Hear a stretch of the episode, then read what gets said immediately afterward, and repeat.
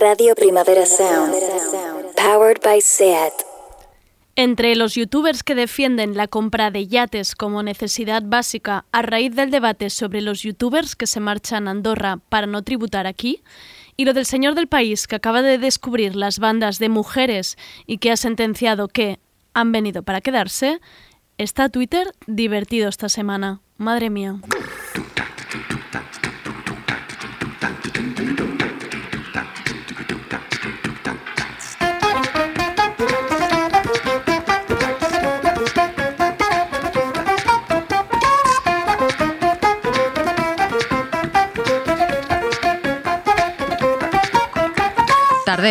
Con Andrea Gómez.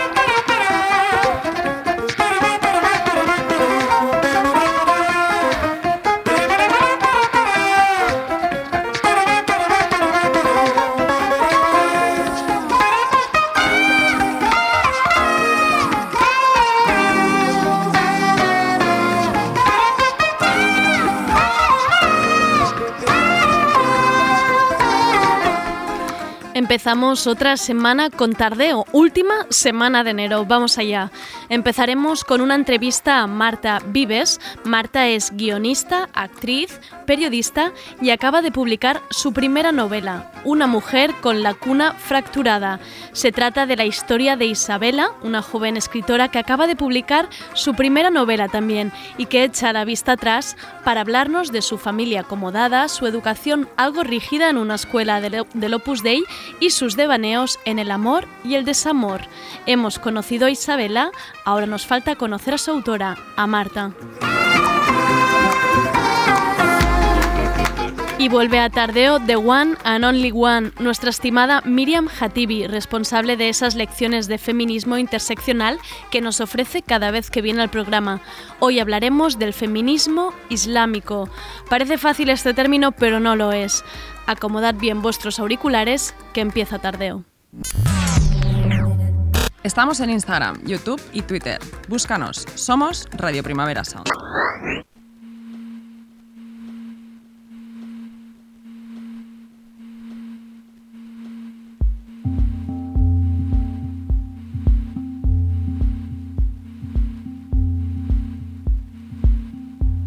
I'm envious of shades that wrap around you and my hopelessness and how I feel about you. Is it dangerous to love you like I love you? I just don't know. I just don't know how to love you.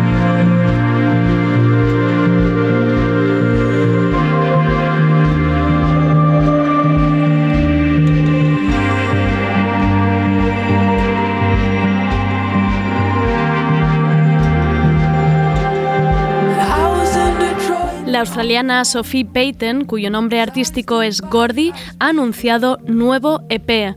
Se trata de un álbum con remixes de su último álbum Our Two Skins.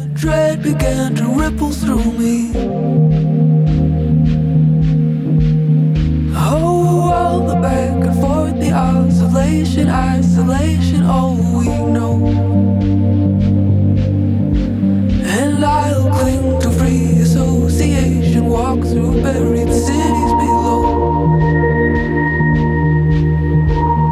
Esto que estamos escuchando es el primer single del álbum. Se trata de un remix de lado negro de la canción Free Association.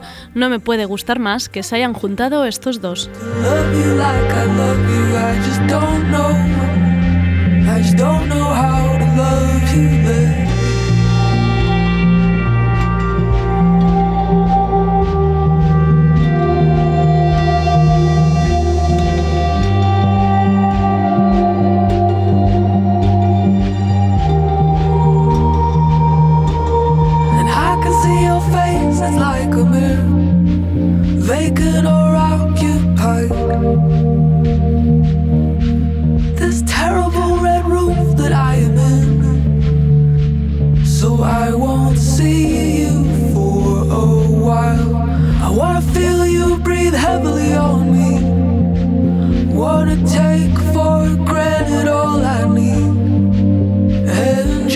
dancing with you silently.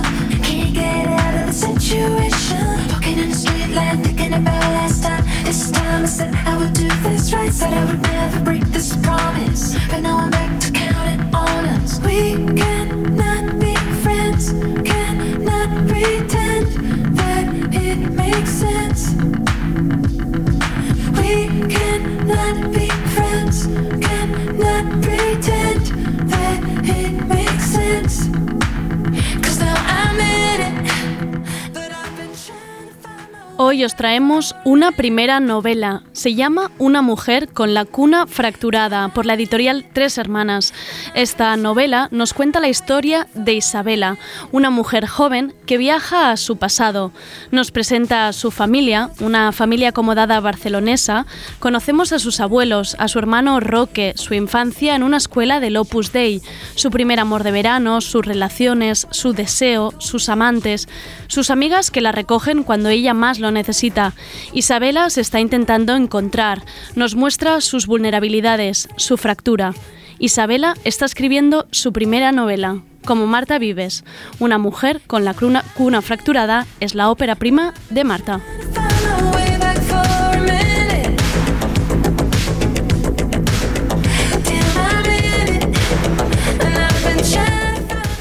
Marta es muchísimas cosas. Marta Vives escribe, pero es también guionista y actriz, licenciada en periodismo y estudiante de arte dramático en Nueva York. La treintena es su último trabajo como guionista y actriz, una serie de seis capítulos sobre la vida de cuatro amigos a punto de cumplir 30 durante el confinamiento. Una mujer con la cuna fracturada es su debut en la literatura y la tenemos aquí. Marta, ¿cómo estás? Hola Andrea, ¿qué tal? ¿Cuántas cosas? Eres de esas personas que me cuesta mucho mm, acotar, definir, eh, me explicar el perfil. Haces muchas cosas. A mí también me ha costado durante muchos años y al final lo he abrazado todo en vez de Ah, separarlo, ¿sabes? Me gusta.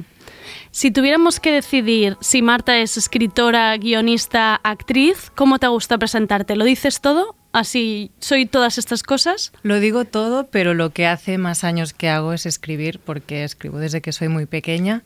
Así que supongo que lo que une a todas esas facetas mías es el hecho de contar historias. Vale. Qué bonito esto, Marta. Marta, ¿y el orden? Em, en licenciada en periodismo, estudiaste arte dramático. ¿Cómo ha sido el orden? ¿Por qué decides una cosa? ¿Qué te lleva a una cosa y a la otra? Pues mira, yo soy de Igualada y siempre me gustaba mucho escribir, pero no sabía exactamente cuál era la carrera adecuada como para, Vale. ¿sabes?, hacer una carrera en eso. Y decidí que era periodismo. Entonces me vine a vivir a Barcelona, estudié periodismo y durante esos años escribí un blog y creo que de algún modo creé ese oficio Vale. durante todo ese tiempo. Y cuando justo hice las prácticas eh, en el Telenoticias me di cuenta de que quizás me gustaba más la ficción que la realidad. Y ahí ya empecé justo después a estudiar arte dramático, primero en Nueva York, luego en Barcelona. Y luego me fui a vivir a Madrid y ahí empecé a escribir tanto la novela como los guiones. Wow, toda la misma vez te ha venido un poco como, ¿no? Este momento, inspiración, creación, estar tú bien para crear.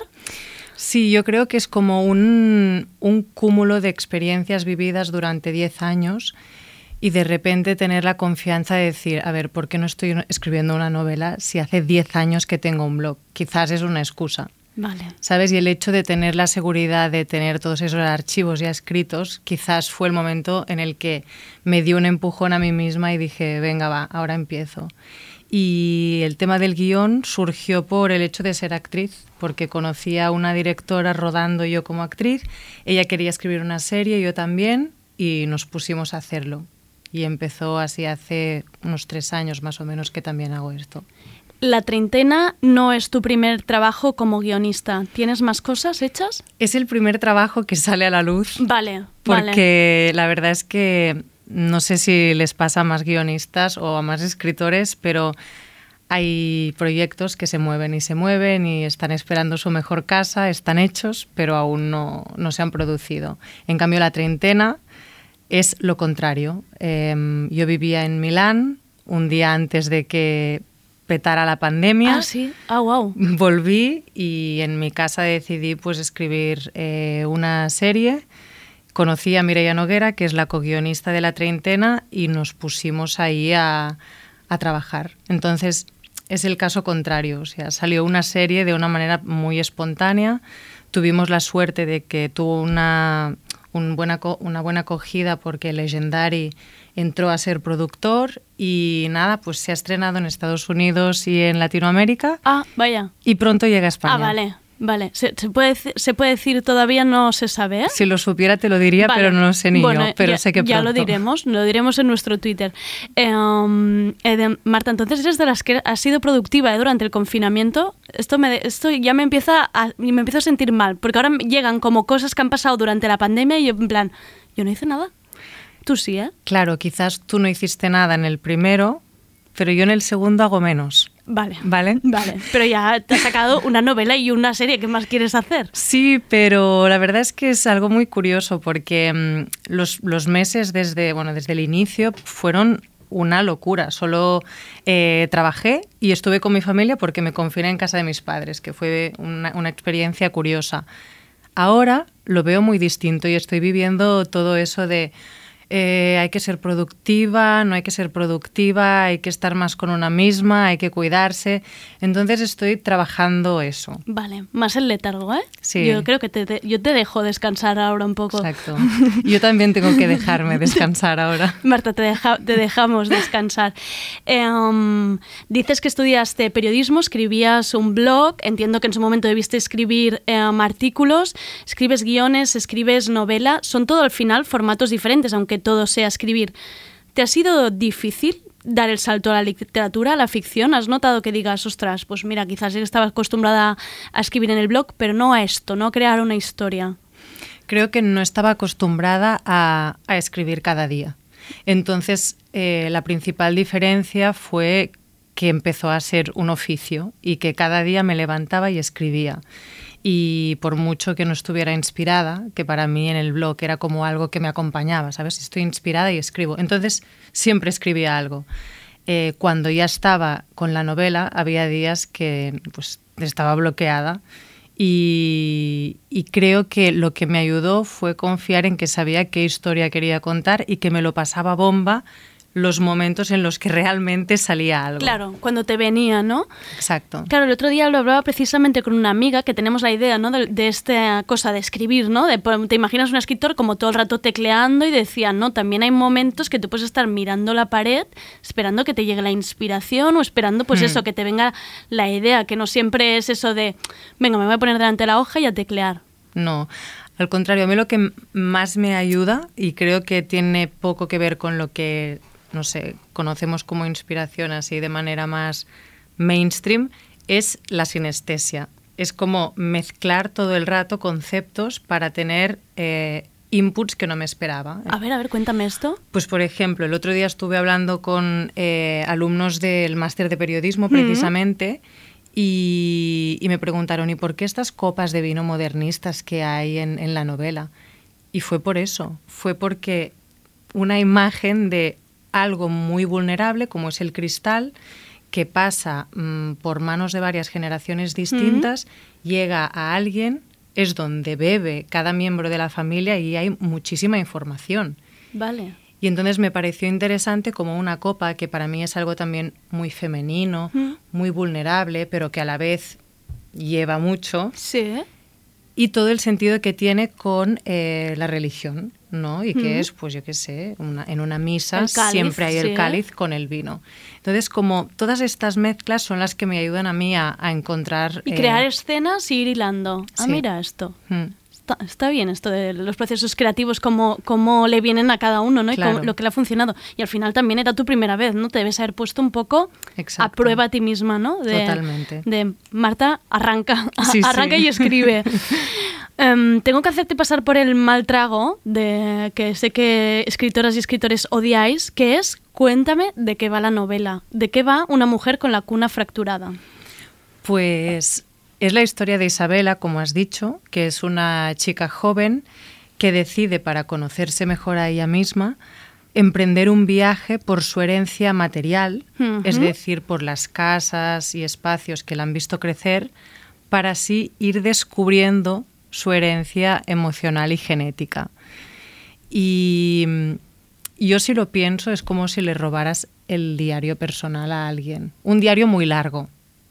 Eh, a mí me gusta mucho leer autobiografías porque siempre pienso ay, que es verdad y que es mentira, que, que ese misterio Mm.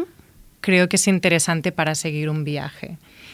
y me hace mucha gracia siempre pensar que lo que nosotros creemos que ha pasado, a veces los que lo han vivido con nosotros lo han, lo han, bueno, han tenido la experiencia muy distinta. Y en cambio cuando ahora leo la novela, digo, ostras, realmente es como robarle el diario a, esta chica. Y supongo que, que, mucha gente también tiene la sensación de esto, ¿no? De como de una historia muy íntima y, y que puedes ir como siguiendo. ¿Cómo llega el momento de decir, sí, tengo la historia para una novela o, bueno, pues es una historia que podría haber sido una entrada del blog o de repente dices, vale, necesito contar esto de Isabela, esta persona que de repente me ha venido. ¿Cómo te llega todo esto?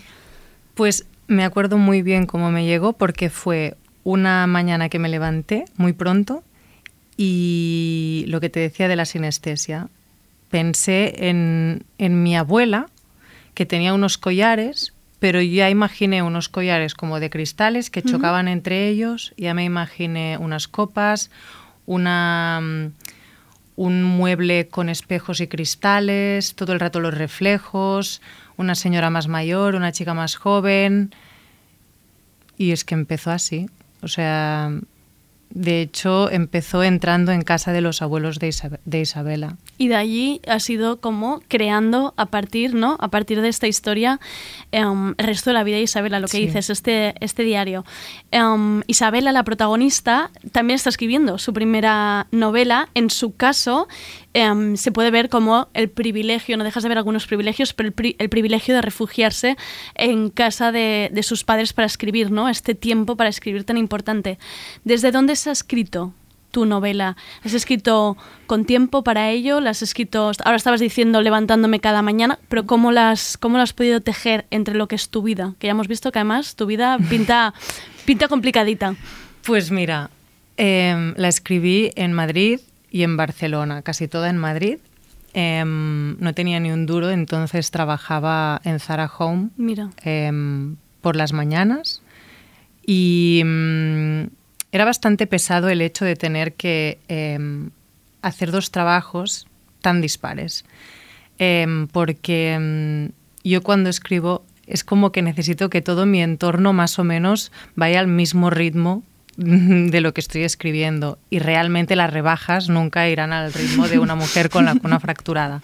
Entonces hacía esto. Mm, durante mucho tiempo, yo creo que unos siete u ocho meses fue Zara Home y escribir y luego volví a Barcelona porque empecé a escribir el guion de una serie que mm. aún no ha salido. Ah, wow. Y lo compaginaba. Por la mañana trabajaba con, con otra guionista y por la tarde escribía la novela. Y al final de eso, pues Inditex me siguió dando trabajo y me fui a Oisho. y entonces, pues básicamente hice esto.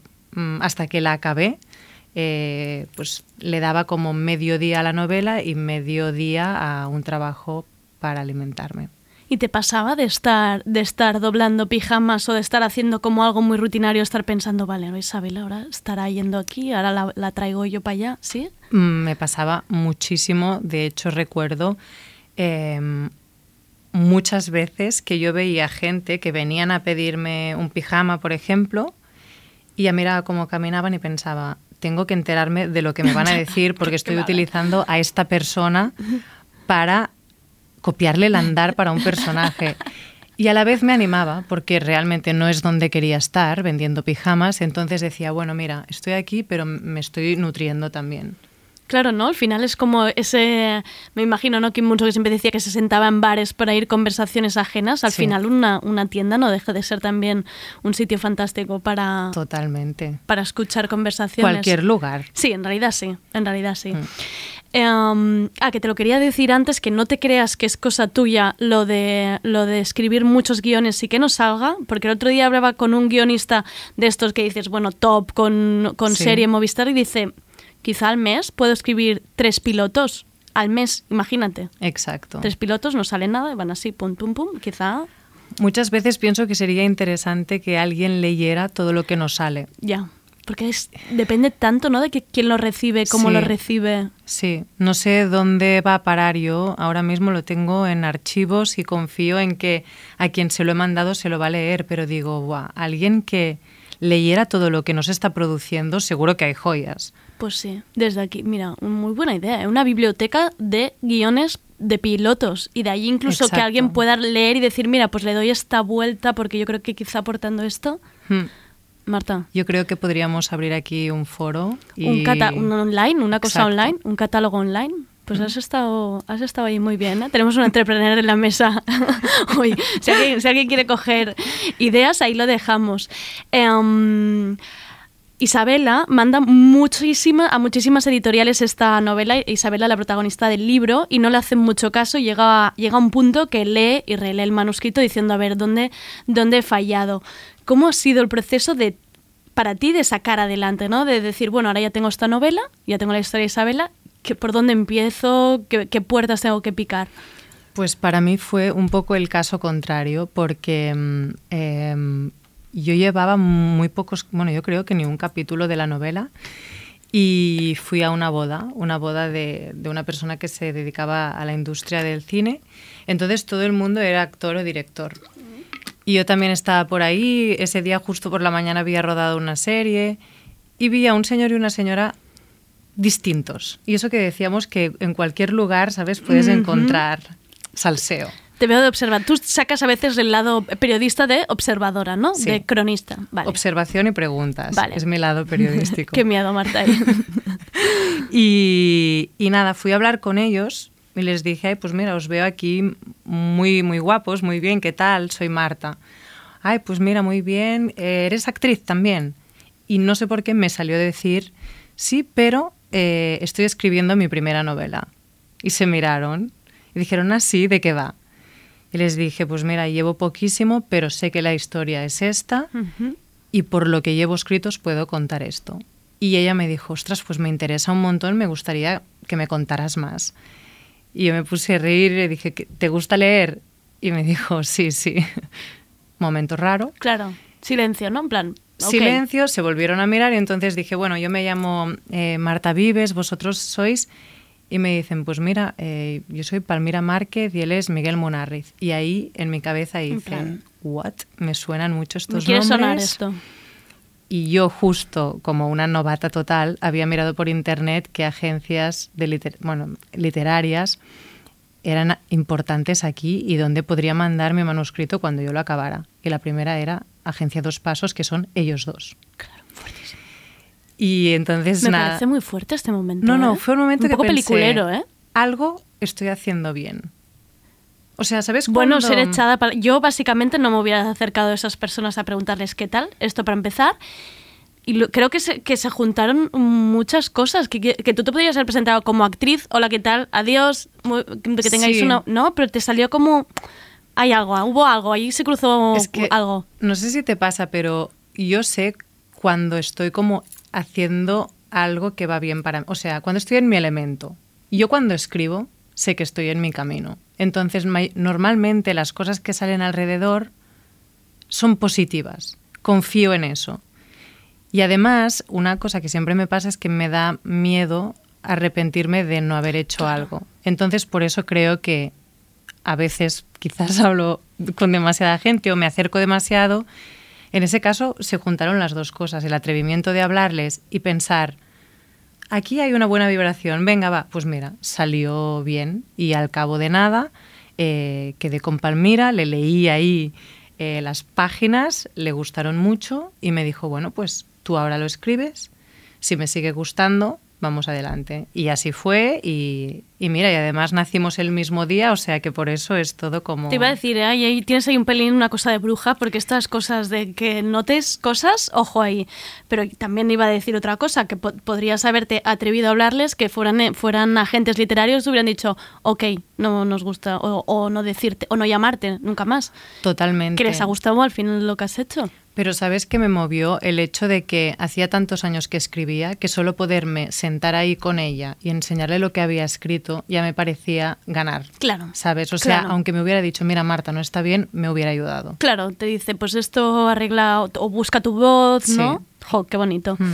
Em, nada que ver, ¿eh? Con Isabela. Y tú después poniéndoselo difícil a la pobre, a la pobre protagonista, mandando manuscritos. Sí, porque realmente, o sea, yo cuando pensaba en Isabela, la veía que, que, no, que no llegaba, que no llegaba y entonces me, me, interesaba esa historia para ella. Claro, además es que lo fuerte cuentas tu historia y parece más peliculera, más de libro, más ficción, que al final la de Isabela que parece la, la, lo que tendría que ocurrir ¿no? más, más, más, a menudo. Ahora que has metido un, un pie en el mundo literario y estás como no en medio de la vorágine, pero sí que hay una, una cierta ola de novedades literarias, que es uh -huh. un avasallamiento. ¿Cómo lo estás viviendo? ¿Te lo imaginabas así? ¿Estás un poco que no te lo crees? En plan, es que todavía no sé cómo ha pasado, cómo está esto impreso. ¿Cómo lo estás viviendo? Te mentiría si te dijera que no me lo esperaba, porque, a ver, escribir una novela un año entero cada día, claro. ¿sabes? Implica saber que estás haciendo ese trabajo y lo que quieres es que un día los lectores lo lean. Claro. Entonces, eh, lo que más me extraña es el hecho de que estamos en, en, una pandemia y que no hay pues feria del libro, claro. que la presentación fue como un pequeño comité, fuimos seis personas, deseo que haya San Jordi. Entonces, más que nada es que es muy difícil llegar al público. Yeah. Y, y, a la vez me está gustando mucho pues, eh, conocer a gente, como en este caso eres tú, hablar de la novela, y también creo que es una historia que da pie a que las mujeres hablen. Y he tenido conversaciones que si no la hubiera escrito probablemente no, la, no las hubiera tenido nunca y, y, me han aportado mucho. Qué bueno esto. Pero sí que es verdad que el otro día hablábamos con, con Miki Otero que justamente decía eso, que se estaba perdiendo pues el acabar una presentación y que mm. venga un lector y te diga cómo lo ha vivido, claro. ¿no? Cómo, cómo se está recibiendo eh, tu novela. En cualquier caso, yo siempre lo digo, escribir a la gente por DM. Si os leéis el libro de Marta, le escribís por DM y le contáis lo que os ha parecido. Es que esto siempre es de agradecer, ¿no? Entender un poco sí. cómo está llegando cada sí. cosa. Y también eh, es muy de agradecer, pues en este caso, tu labor, ¿no? Porque yo creo que si no hay un espacio de difusión que la gente lo pueda recibir aunque esté en casa, es aún más complicado. O sea que gracias, Andrea. Momento bonito. Marta, es una novela que va sobre una Barcelona, pero una Barcelona muy concreta. Además, una Barcelona que yo diría que cuesta un poco también ver, ver en los libros, o los libros de últimamente son unos abuelos coleccionistas de arte en una casa grande, con servicio. Es una Barcelona de escuelas de la zona alta del Opus De veranos en la Costa Brava. Es una novela que nos habla sobre cierto privilegio. ¿Por qué era importante para ti situar a la protagonista en este contexto? Primero de todo porque casi todo es muy alejado a mí. Yo soy muy soñadora y quizás cosas de esas son las que me hubieran gustado vivir a mí. Entonces, eh, he soñado con ir a la Costa Brava cuando era pequeña, pues no iba. Supongo que de ese sueño que nunca llegó, pues quedó un germen y ahí fue Isabela. Y luego siempre me ha fascinado mucho eh, cuando la riqueza es un poco decadente. Uh -huh. Y bueno, no solo la riqueza, cuando algo es decadente me interesa. Y tengo la sensación que si hubiera una segunda parte de Isabela, esa decadencia sería como el contrario de lo que vivieron los abuelos de ella, ¿sabes? Mm. O sea, que iría evolucionando a eso como a, ¿sabes? Como un granate que sí, se va destiniendo. Sí, sí. Pues eso me, me, fascina. Y por eso me fui también a vivir a Milán, porque tiene eso, esa sensación todo el rato como de secreto, de historia, de belleza, pero... ¡Ay! Sí, como una belleza dejada, ¿no? Sí, algo, sí. Um, además se entiende perfectamente Isabela que se va haciendo mayor y va renegando ¿no? de, de, esta educación, de esta, de esta crianza, de esta comodidad. Llega un momento que dices, si mi madre lo hubiera visto, pensaría que perdí la educación por el camino y la verdad es que yo me he esforzado para que así sea.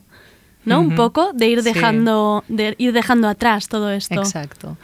Eh, creo que hay también una parte eh, de psicología. A mí me gusta mucho el psicoanálisis y la psicología y me interesaba mucho escribir la historia de alguien que iba hacia atrás para entender qué, qué había detrás ¿no? de todo. Y, y, nada, unos temas a los que quería llegar que creo que a través de la literatura pues he podido ahondar en ellos. Sí, precisamente eh, se habla eso de amores, de familia, de la escuela, ¿Eso es lo que tú crees que, que, acaba conformando la vida de una mujer o marca importancia? ¿Nuestras inseguridades o vulnerabilidades se pueden explicar desde aquí, desde estos, desde estos puntos? Eh, yo un ejercicio que hice como autora y como mujer fue, antes de empezar la novela, tener muy claros qué temas quería tratar. Hay algunos que yo los he vivido en primera persona, no así como están relatados, pero sí que creo que es importante que cuando, cuando has vivido algo que te ha dejado a disgusto, uses tu voz, si puedes, para de algún modo denunciarlo o hablar de ello.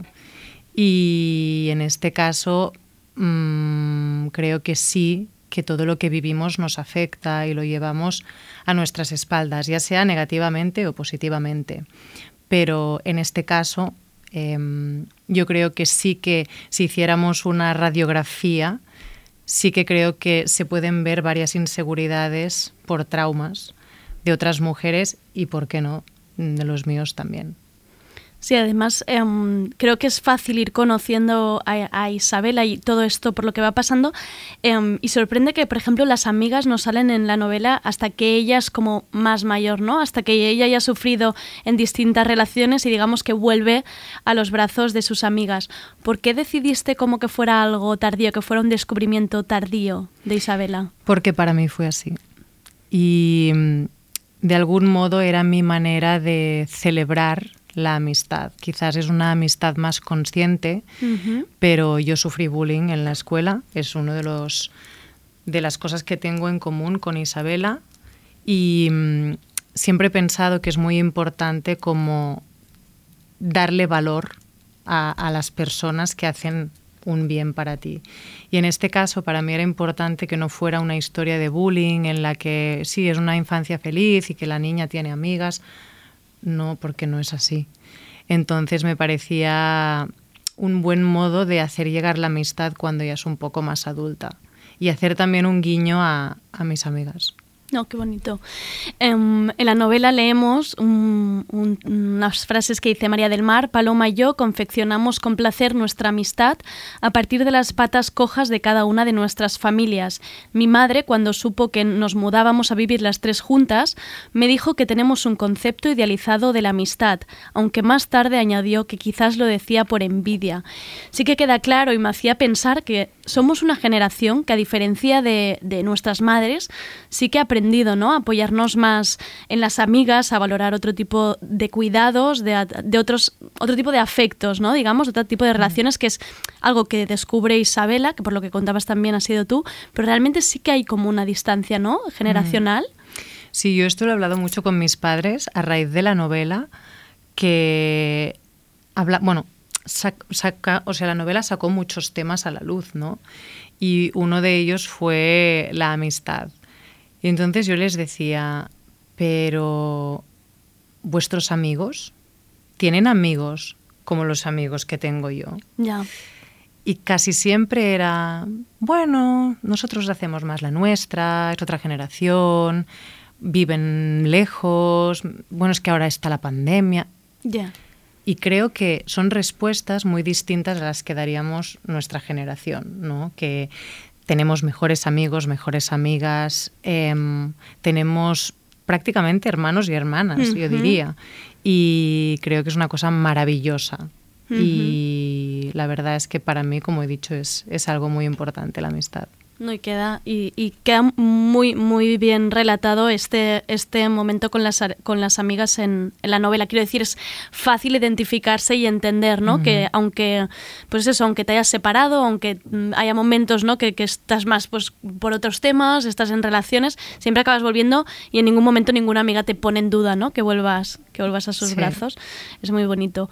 Em, hay una meta pregunta en la novela que ahora ya lo, y tú ya lo has dejado ver, que te, veo que te gusta jugar con esto, que hay un momento que Isabel pregunta, ¿cuánto hay de la vida del autor en una historia que solo existe porque la ha creado el escritor desde sus entrañas? Y a lo que otro personaje responde, que cuando lee le gusta jugar a descifrar qué es lo más cercano y lo más alejado del autor en cada historia. ¿Tú querías que el lector jugara a esto? Al tener este momento de similitud de escribir la primera novela, mujer, treintañera. ¿Querías que hubiera este juego? No me importa que suceda. Em, la verdad es que no lo hice adrede, sí que me hacía estas preguntas yo misma y sí que me las sigo haciendo de otros autores, quizás por el hecho de lo que te decía antes, que me gusta mucho leer autobiografías, eh, lo que no sabía es que se transformaría en algo mm, tan importante porque todo el mundo me ha preguntado qué es verdad y qué es mentira no solo a mí, sino a mis amigos, a mis padres. Eh, bueno, bueno, o sea, todo el mundo se piensa que mi abuelo le tocaba el culo a la criada y la verdad es que creo que no. bueno, que yo sepa. Em, pero sí, y no sé, pero el otro día estaba leyendo un artículo que hablaba de cómo se enriquecen los distintos campos, como puede ser el arte, la ciencia, entre ellos. Y todo se basa en lo mismo y es el hecho de que hay un misterio que se quiere resolver en la ciencia, en el arte, en la escritura. Y creo que de algún modo tengo en común estas ganas de, bueno, de que ese misterio esté ahí, pero ir resolviéndolo a lo largo de la vida, ¿sabes? También es verdad que hay que presuponer que las mujeres em, que escriben tienen el mismo nivel de imaginación que los hombres, porque a los hombres nunca se les acostumbra a preguntar por esto, pero sí que es verdad que me hacía gracia que tú misma lo hubieras incorporado en la novela, esta, esta duda ¿no? de la propia Isabela y de, que, em, y de, hmm. este, y de este juego. Por eso pensaba, digo, a ver si habrá sido su, su voluntad ¿no? que crear este juego. Em, hay que dejar de preguntar esto, esto para el oyente, hay que dejar de preguntar esto o preguntárselo a todos por igual, escritores y escritores escritoras. Em, una, de las, una de las cosas que más mm, me ha gustado del libro es que aunque sí que vemos al principio una Isabela frágil, ¿no? O una, una Isabela más solitaria, cuando acabas el libro yo lo cerré y dije, jolín, cuánta confianza, cuánta seguridad. Em, hay un momento que mm, ese orgullo a la hora de, escribir de Isabela, de lo que hace, de lo que crea, es como muy bonito y dices, bueno, pues me gustaría tener un poco de lo que tiene ella. Mm. Em, ¿Cuánto hay de eso en ti? ¿Cuánto has querido reflejar? Em, ¿Has acabado diciéndole, bueno, pues yo también, yo también me llevo un poco de esta parte de Isabela, de, ser segura, ¿no? De ser confiada. Mm, yo creo que a nivel personal aún me cuesta entender todo eso. Lo que sí que he aprendido, y también he aprendido aún más después de escribir la novela, es que realmente eh, todo lo que nos sucede, si somos capaces de analizarlo, eh, nos puede traer un resultado. Y creo que mm, Isabela es una chica pues, que ha vivido una serie de cosas, igual que tú has vivido unas, yo he vivido otras, y si nos ponemos a analizarlo veremos que lo que no hemos aprendido vuelve a pasar y que lo que hemos aprendido lo podemos disfrutar. Entonces, para mí, haber escrito Una mujer con la cuna fracturada creo que es parte de este aprendizaje y también me pasa que al leer la historia de Isabela, aunque la haya escrito yo, también quiero tener un poco de ella y de ser capaz de, no sé, quizás de verbalizar esta, no sé, estas lecciones y, cogerlas y, vivirlas realmente. Y Marta, ¿y a partir de ahora qué? ¿Qué tenemos? ¿Tienes algo entre manos? ¿Guiones? Eh, ¿Más libros? Eh, ¿Actriz? ¿Qué tienes? ¿Algo que nos puedas contar? Pues mira, me pasé toda la promoción eh, de la novela, como había escrito también la treintena junto a mi compañera Mireia, diciendo que un guion me, encanta escribirlo con alguien más, en plan tándem. ¿A cuatro manos? Cuatro manos, pero que una novela es imposible. Pues estoy escribiendo una segunda novela. ¡Ah, wow! A cuatro manos. ¡Ah, wow! Con mi padre. Pero bueno, no me lo creo, ¿sí? Sí, muy curioso y muy inesperado. Me tendréis que venir aquí. Esto es muy fuerte, escribir con tu padre. Pues sí.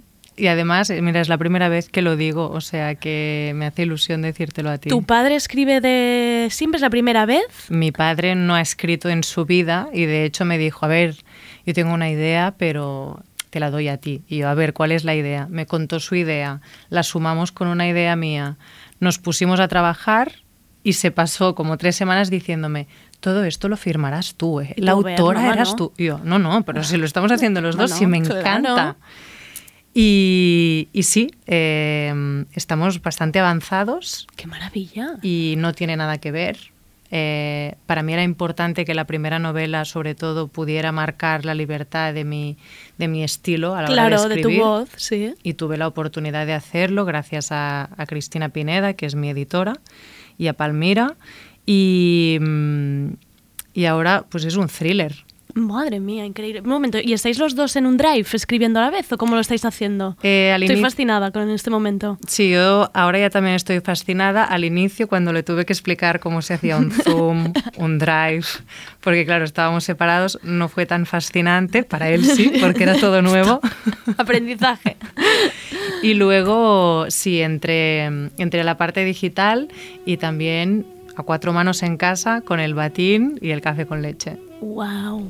Bueno, eh, Marta, cuando esto ya, ya salga a la luz, eh, os quiero Vendremos. a tu padre y a ti aquí, ¿eh? Me muero de ganas. Creo que esto va a ser maravilloso que me contéis esto. Muchísimas gracias por venir a presentar Una mujer con la cuna fracturada, novela que tenéis en Tres Hermanas. Marta Vives, muchísimas gracias por venir a Tardeo, ha sido un placer. A ti, Andrea, gracias. Un abrazo.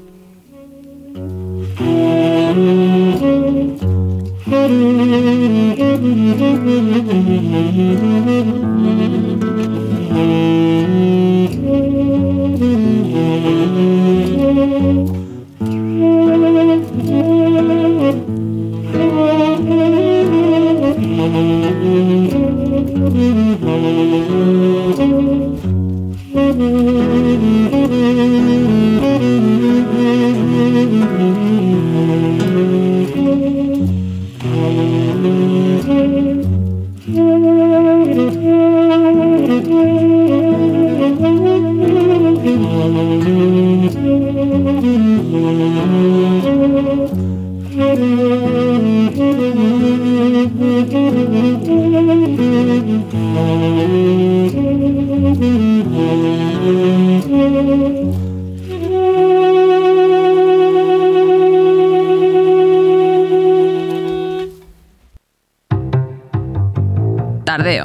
Porque no se puede saber de todo.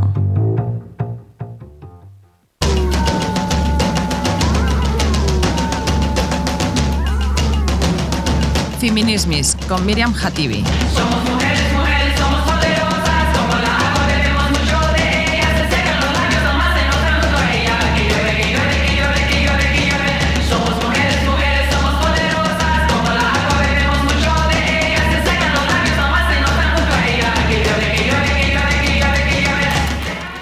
Vuelve Miriam Hatibi, vuelve el espacio de los feminismos. Es la luz que alumbra nuestro faro. Miriam nos descubre nombres, autoras y libros, nos explica conceptos, nos, nos empuja a pensar, a deconstruirnos. Porque no hay un feminismo sino muchos, que dice Angela Davis, que por cierto hoy cumple 77 años.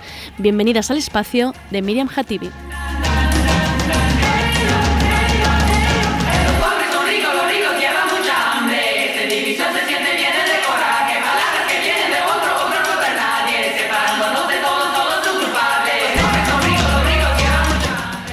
Hoy en Feminismis, leído con voz muy repipi, Miriam nos explicará qué es el feminismo islámico, cuándo se empieza a usar este término, cuál es el contexto y, como siempre, explicado con el humor y esa forma tan entendible como siempre lo hace Miriam, que ya la tenemos aquí.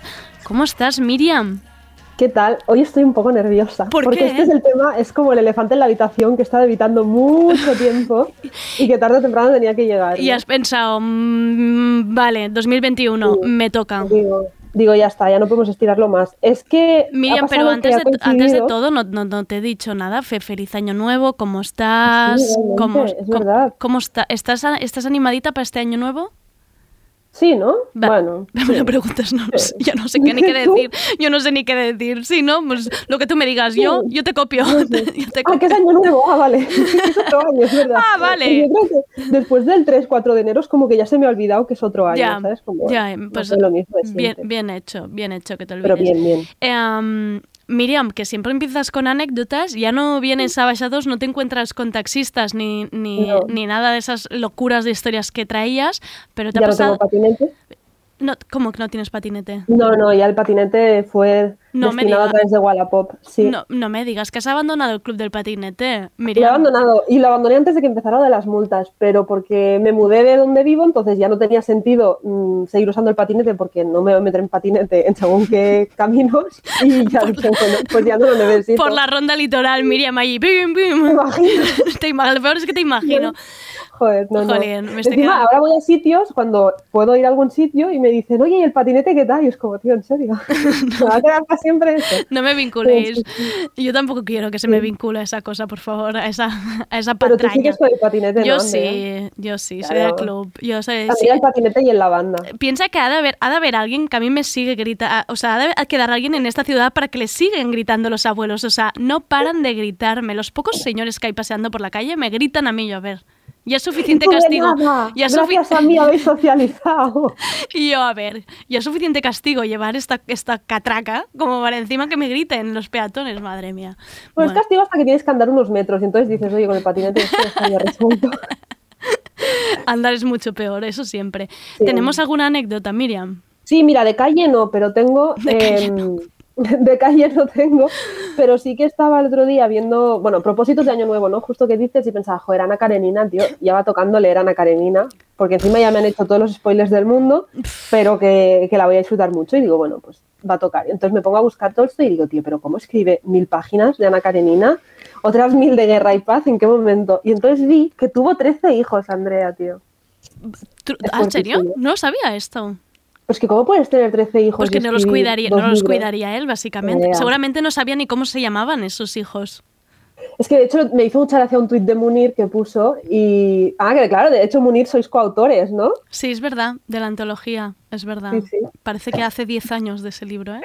Hace muchísimo. ¿Dónde estará Munir? Pues, Munir, pues un puso un beso. tuit, puso en plan, busco, busco esposa para que me críe los hijos y desarrollar una idea de, de novela muy buena que tengo o algo así. Pensé, joder, tío, genial. Para que me traiga el té a la mesa, ¿no? Mientras sí, cuida a los mientras niños. Yo, mientras yo me inspiro. Y lo otro es que estoy preparando la sección de alguno de estos meses, ¿Vale? que es una, no sé si te lo he explicado, es una utopía socialista que me estoy montando en los Sims. ¿Cómo, cómo? Wow, a ver. vas a flipar. Porque se me borraron todas las partidas de los Sims y dije, tengo que volver a empezar, pero ya me aburro. Claro, Claro, claro. Entonces dije, voy a meter en plan un poco de, de gracia. Entonces metí a la Ocasio Cortez, a Frida Kahlo y a Hermione Granger a vivir en la misma casa. Entonces mi objetivo es que no trabajen, que vivan de la autoproducción. Entonces es la utopía socialista el que estoy montando y cuando la vaya desarrollando, pues un día vendré aquí y te diré, esto es lo que ha pasado con mi experimento social. Un momento, esto eh, se lo contaremos a Lucas, a Lucas Ramada, que es el, el que se encarga de los, de los videojuegos, que además Vale. está ahora jugando a los Sims y descubriendo los Sims. Cuando le cuente lo que estás haciendo tú, Miriam, prepárate porque te va a llamar, te lo digo, porque Lucas es así. No, no, en serio, por favor, que lo haga. No, no, em, o sea, aquí va a haber, que- aquí va a haber una colaboración. estoy. O sea, el día que colabo. vuelva me conecto, ¿eh? Venga, colabo. Ya tenemos No, no, colabo. en serio, vas a flipar, pero me, bueno. me encanta la idea, ¿eh? Hermione Granger cuando- ahí en la utopía socialista. Pues Frida Kahlo es la que mejor lo está haciendo. Te lo juro, ¿eh? Le está yendo súper bien, está súper feliz todo el rato. No para de, o sea, de vender sus cuadros, está manteniendo a todas las demás. y, y, y un momento, ¿y Ocasio qué hace? ¿Hace mítines? ¿O qué Eh, hace? Ocasio se ha estresado porque no tenía trabajo. Claro, es que Ocasio tiene pinta de ser, de ser intensa Sí. y ser muy trabajadora. Pues Claro. estaba triste porque no tenía trabajo. Y digo, tía, en serio, Entonces, le he tenido que buscar un trabajo. Para no esté relájate, relájate, apréndete a, regalar, a relajarte un poco, siéntate en el sofá un rato. Los autocuidados, no, no. ¿Y Hermione qué produce? ¿Hermione qué, qué, qué hace? Hermione escribe, pero Ah, lo mira. mismo, se ha estresado sin trabajo. Entonces, bueno.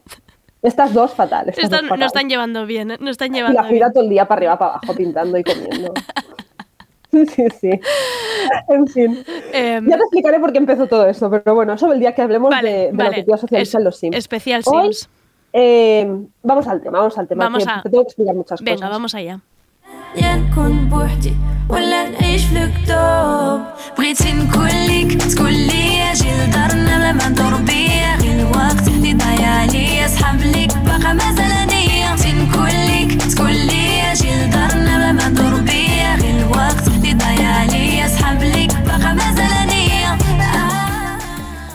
Vale, temazo. Vamos al elefante que hay en la habitación. Venga, me saqué decías temazo por la música y yo te voy a decir, sí, es una chica marroquí. No, también, también, también, también, también. Me está gustando mucho.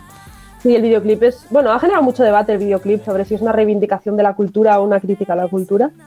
Pero, pero bueno, nada, ha salido hace unos meses y digo, cuando vuelva tengo que, Que que poner esta canción. Pues el temazo llega por fin, el temazo del feminismo Sí. islámico, feminismo islam, islam y feminismo.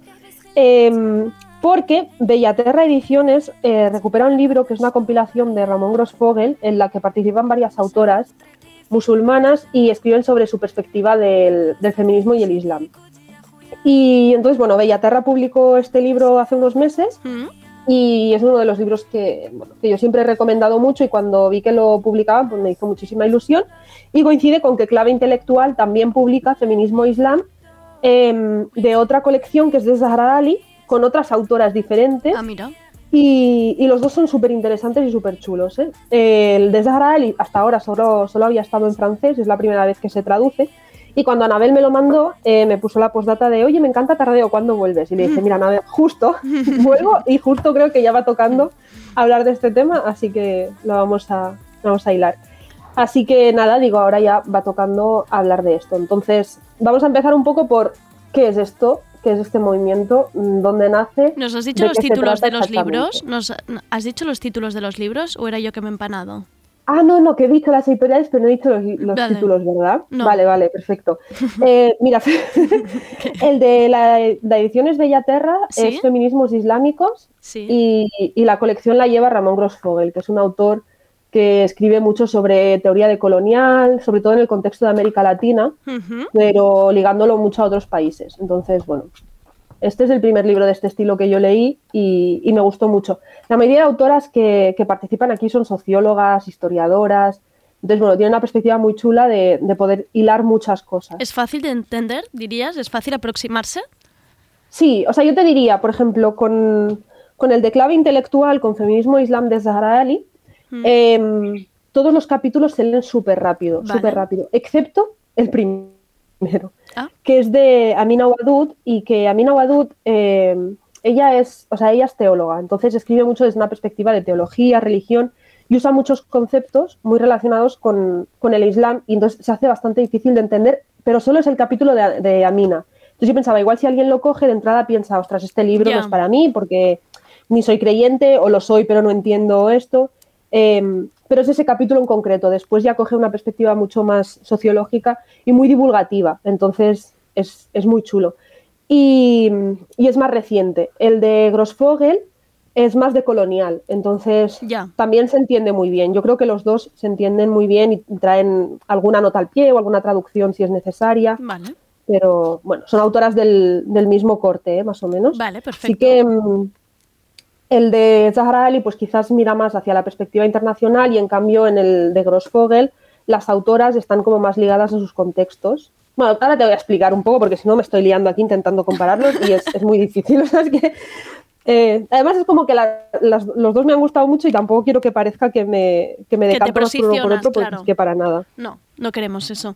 Eh, vale, pues entonces, ¿cuál es el contexto en el que nace todo este movimiento de feminismo islámico, etcétera? Hoy Eh, estamos, hoy estamos en una lección, ¿eh? Tal cual. Hoy es casi una masterclass oficial. Sí. Yo me siento así. Estoy con apuntes. A ver, En contexto. serio, pues ya, ya, pues entonces voy a bajarlo porque tampoco quiero que os aburráis.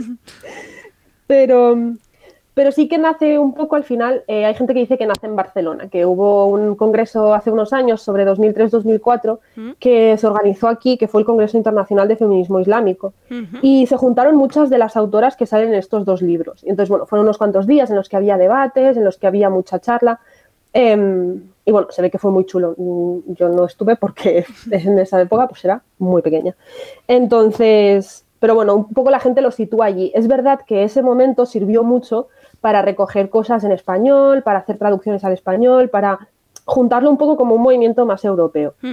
Pero lo que sí que dice mucha gente es que la idea de la igualdad de género no viene en el Congreso de Barcelona de 2003, la igualdad de género dentro del Islam, sino en el momento propio del nacimiento del- de la religión. Lo que pasa que a lo largo de los años em, se ha ido interpretando, se ha ido intentando adaptar a diferentes contextos o no adaptar a diferentes contextos, y ahí es donde, donde han empezado a nacer los problemas, tanto por interpretaciones anacrónicas, o sea, cosas que Sí. tenían sentido en un momento histórico, pero que en otro dejan de tener sentido, o por interpretaciones parciales y completamente patriarcales que han ido en contra de los derechos de las mujeres, ¿vale? negándoles a veces incluso casi la, la humanidad. ¿no? Pues el, quizás la gran caricatura es llevarlo al las mujeres tienen alma o las mujeres tienen cerebro, pues no se ha dado ese debate así, por suerte, pero, pero sí que se han dado otros debates de las mujeres pueden, las mujeres no pueden, siempre con las mujeres fuera. Entonces se ha ido asentando una forma de entender la, la religión en la que muchas mujeres han quedado fuera. Entonces, lo que empiezan a decir muchas mujeres, y de hecho en la época de, de Al-Ándalus hay mucha, mucha literatura de- creada por mujeres, mucha, mucho conocimiento islámico hecho y liderado por mujeres, mujeres liderando espacios de, de intercambio, de debate. O sea, que, que su presencia ha estado en toda la historia, pero como en todo, ¿no? Constantemente invisibilizadas e ir asentando una idea de, de que nosotras o no somos suficientemente inteligentes o no somos suficientemente válidas. Con el poder que a mucha gente le da la religión, ¿no? Hacer esa opinión palabra divina y convertirlo en un, no solo socialmente eh, somos machistas, sino que tenemos el derecho divino a serlo. Y bueno, eso pues acompañado de procesos históricos, em, etcétera, etcétera, nos trae a, a donde estamos hoy. Entonces, bueno, los- estos dos libros repasan bastante todo esto. Hay otro que es La cárcel del feminismo, que sí que es mucho más técnico, pero que también hace un repaso hacia todo ese pensamiento colonial y cómo todo eso se ha ido configurando. Pero bueno. Entonces, llegan, las mujeres se plantan y dicen, ¿qué está pasando? ¿Cómo puede ser que en nombre de la religión se nos esté dejando, dejando fuera cuando uno de los principios básicos del Islam es la igualdad entre seres? ¿no? O sea, tú crees en Dios y por lo tanto Dios está por encima de, de los seres humanos, pero no es que un humano esté por encima de otro. Entonces, en el momento en que tú dices que los hombres son superiores a las mujeres, estás aceptando una jerarquía que en principio no tendría que estar allí, ¿no? Entonces, partiendo de ese principio, varias mujeres se empiezan a plantear movimientos, em, llámales feministas, llámales mm, de reformistas, de recuperación, llámales como quieras, eh, dentro de la propia religión para poder reivindicar sus derechos, independientemente de los que se los están negando en nombre de palabra divina. Entonces, bueno, todo esto es el movimiento, esto es el feminismo islámico. Entonces, a mí lo que me... Y por eso he tardado tanto en hablar de, de feminismo islámico aquí en la sección, porque suele levantar un poco la duda de decir, bueno, un poco bastante la duda de decir, no, no, el feminismo no puede ser islámico porque el feminismo no se puede eh, encerrar en, en los márgenes de, de las religiones, ¿no? Y en parte sí, pero es que en parte a muchas mujeres se les están negando los derechos en nombre de las religiones Claro. y ellas escogen ser creyentes. Entonces, el tener que plantearte si quieres ser una mujer eh, libre, feliz o quieres ser creyente, pues lo que muchas mujeres dicen es no hace falta escoger, mm, como creyente tienes derecho a establecer tus propias normas. ¿no? Entonces, bueno, allí es un poco donde nace. El principio de empezar a llamarlo feminismo islámico como tal, pues evidentemente es mucho más, mucho más reciente, es de los 90 en una revista iraní, pero que el movimiento que el movimiento como tal lleva, lleva mucho tiempo y es, bueno, pues igual que antes de, no se llamaba feminismo Claro. feminismo, pero existían movimientos Claro. parecidos, ¿no? Pues Claro. un poco eso. Entonces, lo que una de las definiciones que recogen estos libros es que es un movimiento espiritual con un objetivo de transformación social, pero dentro de las comunidades. Esto no significa que las feministas islámicas no sean luego feministas eh, que se muevan en otros ámbitos más allá del religioso, de hecho, suele ir bastante ligado. Claro. Después de toda esta turra, Vale. creo que ha sido mucha, Profesora Miriam Eh, Hadibi. Vamos a procesar. Después de toda esta turra. eh, Hombre, hay pues se ha, entendido, se ha canción- entendido perfecto, ¿eh, Miriam, te lo digo. Además ¿Sí? era necesario situarse, porque quiero decir, creo que creo que hacía falta situar este concepto, lo has situado perfecto. Sí, es que es como que si no lo entiendes, Claro. como dónde está su ubicación y cuáles son sus objetivos, puedes acabar pensando que, por ejemplo, en el debate sobre las bajas de maternidad, las feministas islámicas nos vamos a, No o, o las que mujeres decir, que nos claro. identificamos, nos vamos a plantar allí diciendo, esto el Islam lo dice así. Claro. Y no, en un contexto que no sea así, no, no se van a dar esos debates, pero en un contexto en el que, por ejemplo, a mí me dicen, no puedes ir a Arabia Saudí si no vas acompañada de un hombre porque la religión lo dice así, pues yo voy a coger y voy a decir, mm, Eps. pues mm, yo no lo creo así, ni lo siento así, ni, ni, ni considero que tenga razón, ¿no? Claro. Pero bueno. Oye, em, pausa. He Pausa. estado estos días viendo el canal de Colors porque María José Yergo ha Sí, estado ¿eh? allí haciendo algunas canciones y saltando de una hora, de una canción a otra, he descubierto a Mustafa de Poet, Uf. que es un chaval Increíble. de Toronto, que yo no le conocía, es que me siento mal de no conocerle y he flipado. He es, una, es una maravilla, vamos a escucharlo.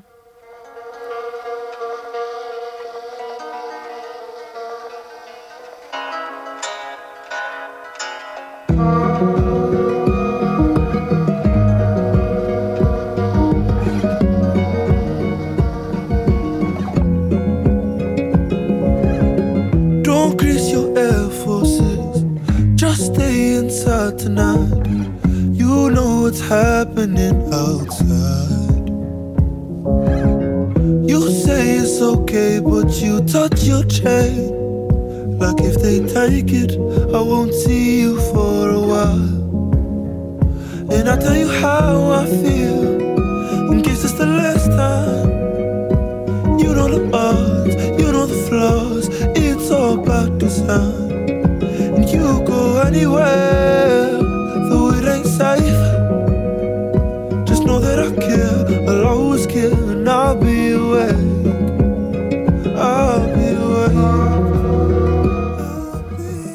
Es que me gusta tantísimo. Miriam, qué ilusión me hace que lo hayas ¿eh? puesto. Mustafa de Paul. Pues yo no lo conocía y, y cuando lo subí ahí en Stories me escribe Marta, que es muy fan de Andrea y del programa. Eh, un saludo para Marta. Un beso para Marta. Y, y me dijo, me encanta, no sé qué. Digo, pero ¿cómo puede ser que yo fuera la única que no le conoce? Porque luego de repente aquí parece que todo el mundo sabía quién era. Mira, yo, tamp- yo tampoco, no te creas que yo no estoy nada metida en estas cosas, eh, um, pero lo descubrí porque subió James Blake en su Instagram eh, um, un vídeo con él, porque hicieron una canción juntos. Y como sigo a Yamila, que siempre dice cosas, con verdades como puños en Instagram, y a James Blake, pues mira, los vi, los vi allí. Bueno, que tuviste aquí nuestra. Jamila catalana, ¿no? La Julia Barceló. es una crack, ¿no? Me nuestra local encanta, me encanta que la hayas definido como nuestra Yamila catalana, totalmente, claro. Mira, que, es majísima Julia Barceló. Dos veces ya ha estado aquí y ahora ha sacado el libro, o sea, repetirá una tercera vez, seguro. Dentro de poco, el libro creo que no está. Ay, ya se lo Me di- encanta gracia la risa de, de Sí, Julia. Es, es preciosa. Ya Es se que cuando acaba, ya oye Polo y diré. se ríe, digo, repito, sea, quiero esos tres segundos todo el rato. Ay, le di lo de la Yamila catalana, acabo. Am, pues eso, Mustafa, maravilloso, maravilloso haberlo puesto. Sí, muy guay, muy guay este chico.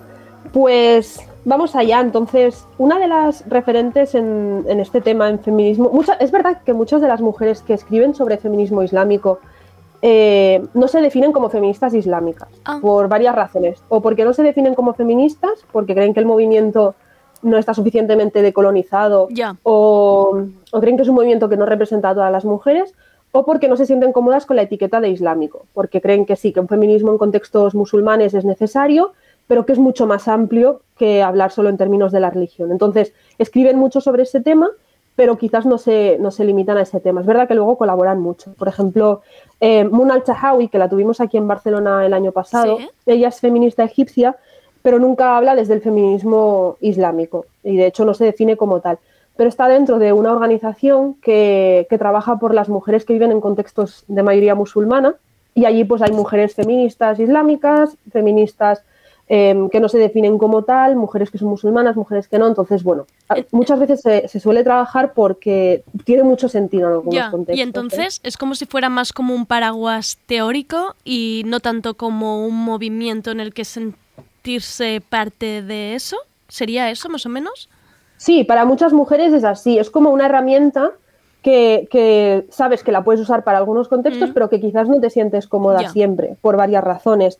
O, o simplemente pues que en algún momento te has identificado, pero luego, según la reflexión, también el, el organizarlo desde la perspectiva más sociológica, fi- filosófica y demás, es relativamente reciente. Claro. Entonces es un movimiento que dentro también tiene mucha, mucha diversidad de opinión sobre temas más concretos. Entonces, la idea general de mujeres que quieren romper con ese status quo de hombres decidiendo qué es la religión y qué dice el Islam, eso está ahí y es compartido. A partir de aquí, pues mil Claro. cosas, ¿no? Pero, por ejemplo, una de las referentes también que, que falleció hace unos años es Fátima Mernissi, que es una escritora marroquí que es de las personas más traducidas sobre este tema y ella no se identificaba como feminista islámica, pero sí que sus planteamientos son los que han inspirado a muchas de las autoras que hay ahora, ¿no? Entonces, bueno, habrá que ver hacia, hacia dónde vamos.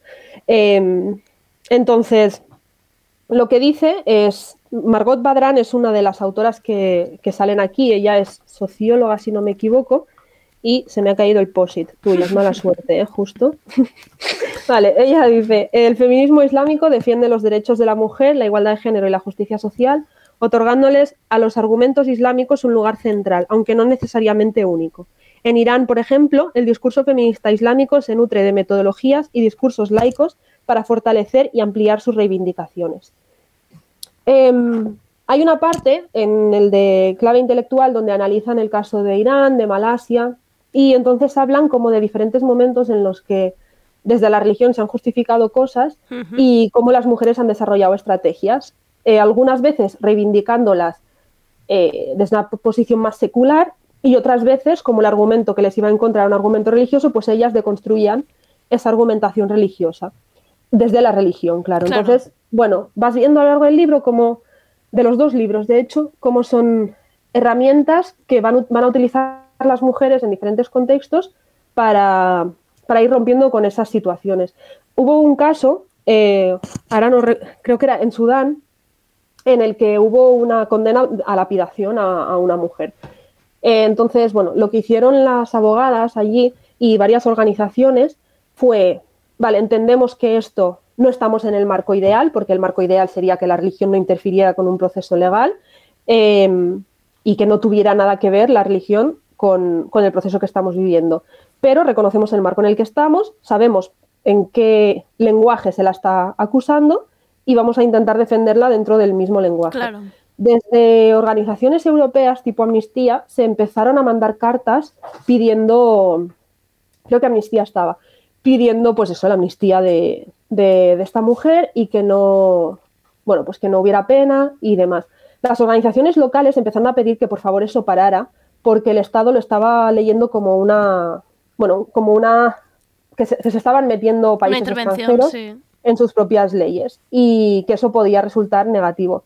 Pero muchas organizaciones europeas ignoraron eh, las organizaciones locales porque el complejo de Salvador era mucho más importante que el resultado final. Entonces, bueno, es un poco eh, pensar pues cuál es el fin y cuáles son los medios que tenemos. ¿no? Claro. Y al final, desde la argumentación de organizaciones locales, en parte ligada a, a desarmar ese, esa condena religiosa que le estaban haciendo y en parte vinculada pues, a derechos civiles y demás, pues consiguió la absolución de esta mujer, pero desde la perspectiva, desde, desde lo local. Claro, desde el mismo contexto, ¿no? Sí, Sí, sí, con las herramientas que, que ellas tenían, que ellas controlaban y que, y que al final, bueno, es que no, no, o sea, no todos los países operan de la misma forma. Claro, ¿no? claro, usando el mismo lenguaje, claro. Mm. Entonces, esto a nivel estatal, o sea, a nivel de Estado, sí que lo que defienden muchas mujeres es que el Estado y la religión tienen que estar separados, porque así directamente evitas este tipo de situaciones, ¿no? Que nadie venga a decir que tiene el poder sobre lo que la religión dice y cómo se tienen que hacer las cosas.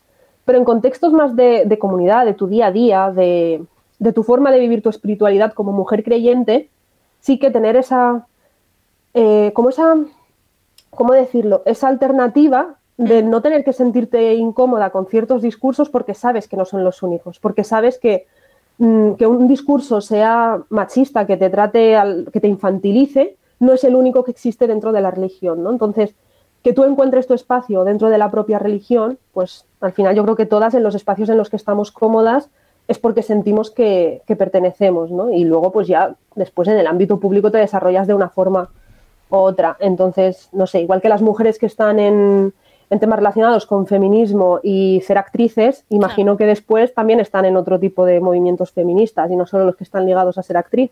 Claro, Entonces, es que bueno, tampoco no hay, que no hay el entorno como perfecto, ¿no? Tampoco para, para ser feministas como, bueno, pues siempre, siempre habrá algo. Sí, es que, o sea, mm, la, la otra opción es, es dejarlo, ¿no? Salir de esos espacios, Claro. decir, bueno, pues rompo con la religión, pero, pero a lo mejor no quieres. Claro. Y si no quieres, tienes que tener las alternativas. Y si quieres salir de la religión, evidentemente también tienes Ya, que ya, tener ya. la opción de hacerlo, ¿eh? Pero sí que es dar esas herramientas porque si no, luego se generan discursos que te incomodan y tú igual estás pensando, ostras, es que igual tendría que estar aceptando eso. Entonces vienes a Gradali y te dice, no, no hace falta. Eso no necesariamente es así. No aceptes. No, entonces, bueno, no sé, tiene sus límites, evidentemente. Los límites es que eh, eh, si hablamos de contextos donde la, la ley está ligada a la religión, pues eh, partes de una posición de muchísima más debilidad. El ideal sería romper esa relación, pero hasta que se rompa, pues tienes estos mecanismos. Eh, yo creo que otro de los retos es conseguir integrar al máximo número de mujeres posible. No que vayamos a convencer a todo el mundo, pero sí que mientras estás luchando por los derechos de las mujeres musulmanas dentro de la religión, pues no nos estemos dejando Claro. a otras.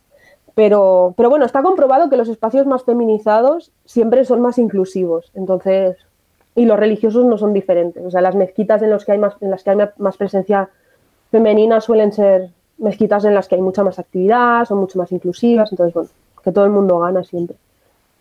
Eh, No sé, tremenda turra para no querer tocar el tema. Eh, Miriam, mira, Tela, yo, ¿eh? yo llevo un buen rato con la boca abierta que, que, que ya he dejado hasta el boli porque estaba aquí en plan, "M- qué maravilla, cómo lo está contando, o sea, pero increíble lo que acabas de hacer de una cosa complicadísima, em, cómo lo has ido desgranando hasta llegar a las limitaciones y hasta llegar incluso a un mensaje final, o sea, has llegado Mm. hasta dar un mensaje final. em, que Miriam, Sí, que no, a ver, que no yo te valoras muy lo suficiente. agradecida a Bellaterra y a Clave, eh, Clave Intelectual porque al final ha sido como la excusa para, para poder hablar de este tema un poco como detrás de los libros, de decir, bueno, a través de estos libros hablo Claro. de este tema que a mí me preocupa, me apasiona, me encanta. eh, no sé, siempre que leo a estas autoras aprendo mucho, al final muchas de ellas han publicado en muchos sitios diferentes, pero bueno, no sé, es como que siempre te hacen ver cosas diferentes y plantearte cosas y seguir siendo exigente.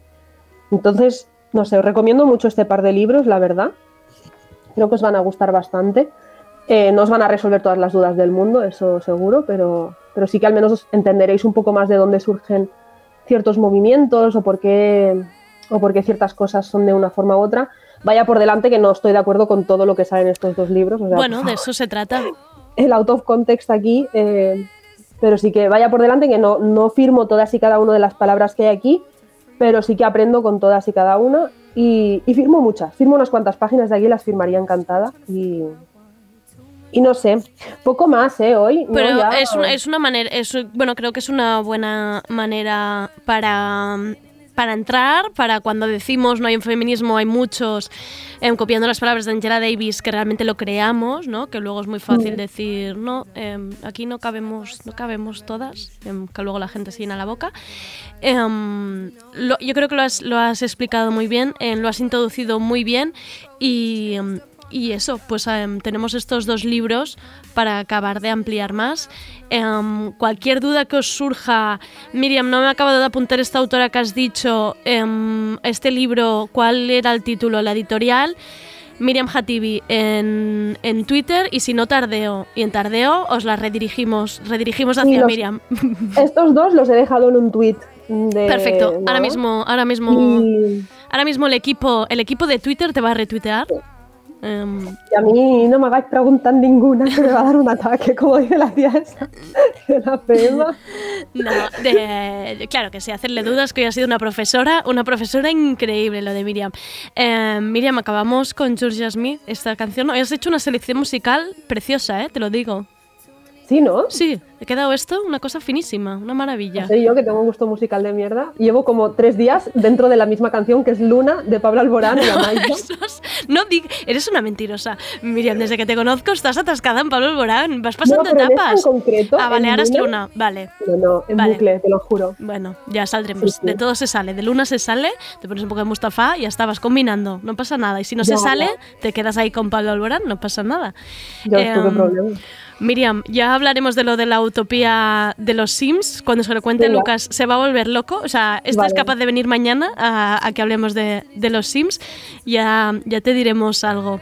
Un abrazo muy fuerte y muchísimas gracias por este currazo que te has pegado. Nada, otro para ti y nos vemos en un mes. De aquí. Un besito. Un besito. Adiós.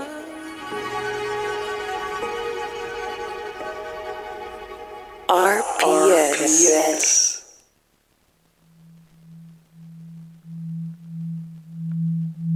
Dime si me echa de menos.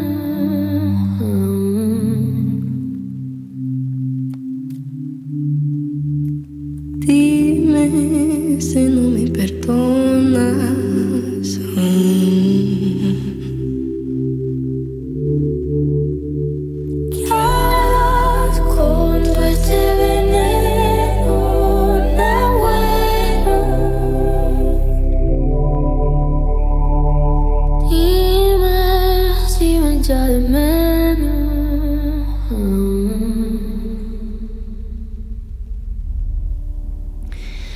Cantan Billie Eilish y Rosalía, no harás con ese veneno, nada bueno. Imagino que se lo cantan a un escorpio, porque esto solo se lo puede cantar a un escorpio.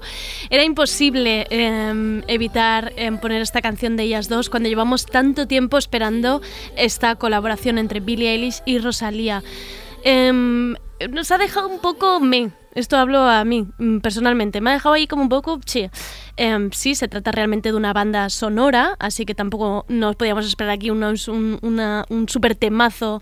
Em, pero, pero la verdad es que es muy bonita y la encontraréis en el segundo capítulo extra de Euforia de la serie que tenéis en HBO.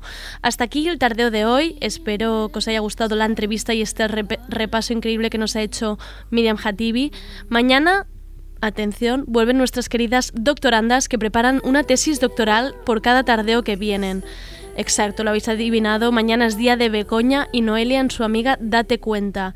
Atención al tema el heterocursi y la feminista aguafiestas. Es decir, dejadme que os lo cuente para que entendáis. Son todos los progres que todavía están llorando la muerte de Maradona y no, y no esperan que sus amigas feministas de Twitter les jodan la fiesta. Como siempre, Begoña y Noelia haciendo amigos.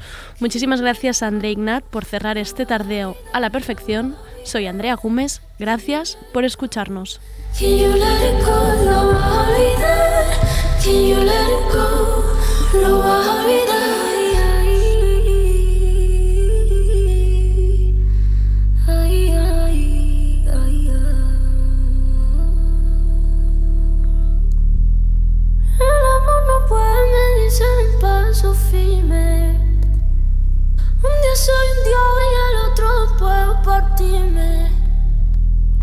I needed to go cause I needed to know you don't need me.